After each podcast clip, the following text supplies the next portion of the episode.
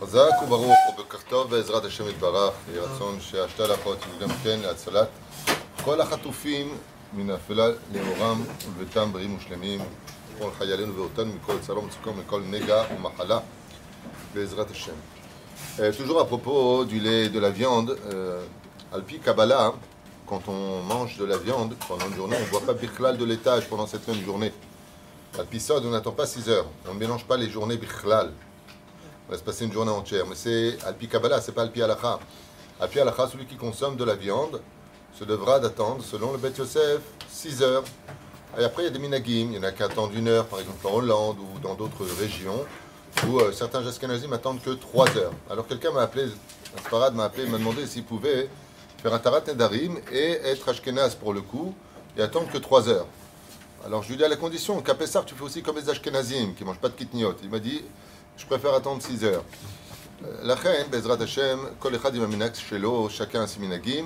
Et nous, c'est 6 heures. Ces 6 heures-là, en réalité, peuvent être discutables, par exemple pour une personne malade, une femme enceinte et autres, une personne faible, qui pourrait n'attendre qu'une seule heure, al pi alacha, selon la halacha, dans le cas où elle ne pourrait pas attendre plus que cela parce qu'elle a besoin de faire, parce que, parce que, et parce que.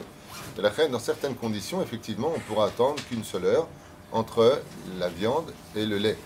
Seulement, bah, d'une personne qui aurait une raison à cela, valable selon la halacha.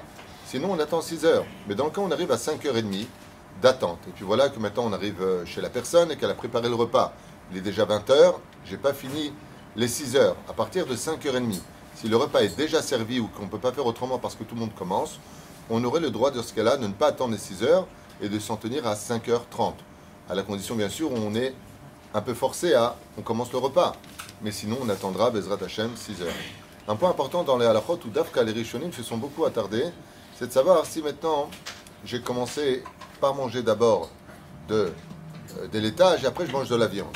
On sait très bien que dans ce cas-là, la viande au lait, on attend 6 heures, mais le lait à la viande, on n'attend rien du tout. Trois choses à faire. La première, Bezrat Hashem, hein? Comme ça quand c'est froid.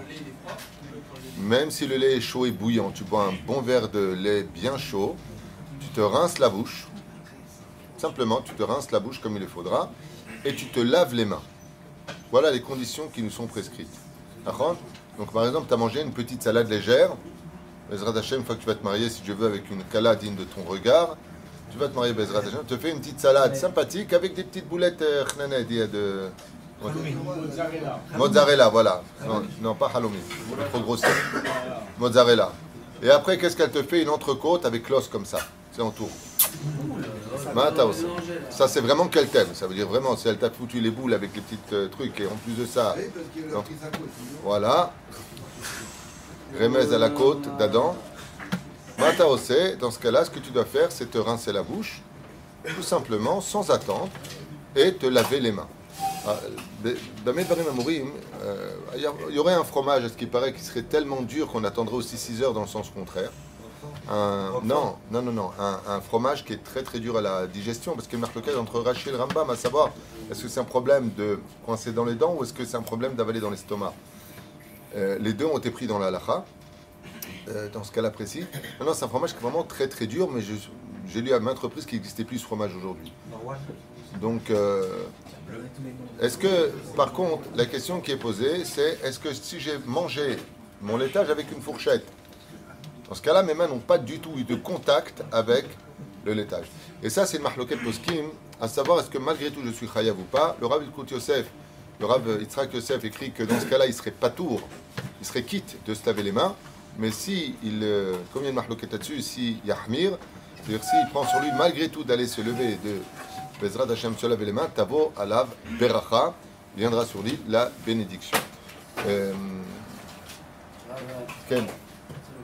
où on mange un morceau de viande, Oui. on mange le kapetza ou kazaï, pourquoi attendre 6 heures à- À partir du moment où je mets même un peu de bouillon dans lequel il y aurait de la viande et je l'avale, j'attends 6 heures. Non mais, Pourquoi? Juste un instant. Tu poses des questions, laisse-moi te répondre. Si tu rentres dans la notion de kabetza et de kazaït, ou kigaro geret, les dogmas qu'on puisse trouver, tu as raison pour les mitzvot. Là, c'est un chok.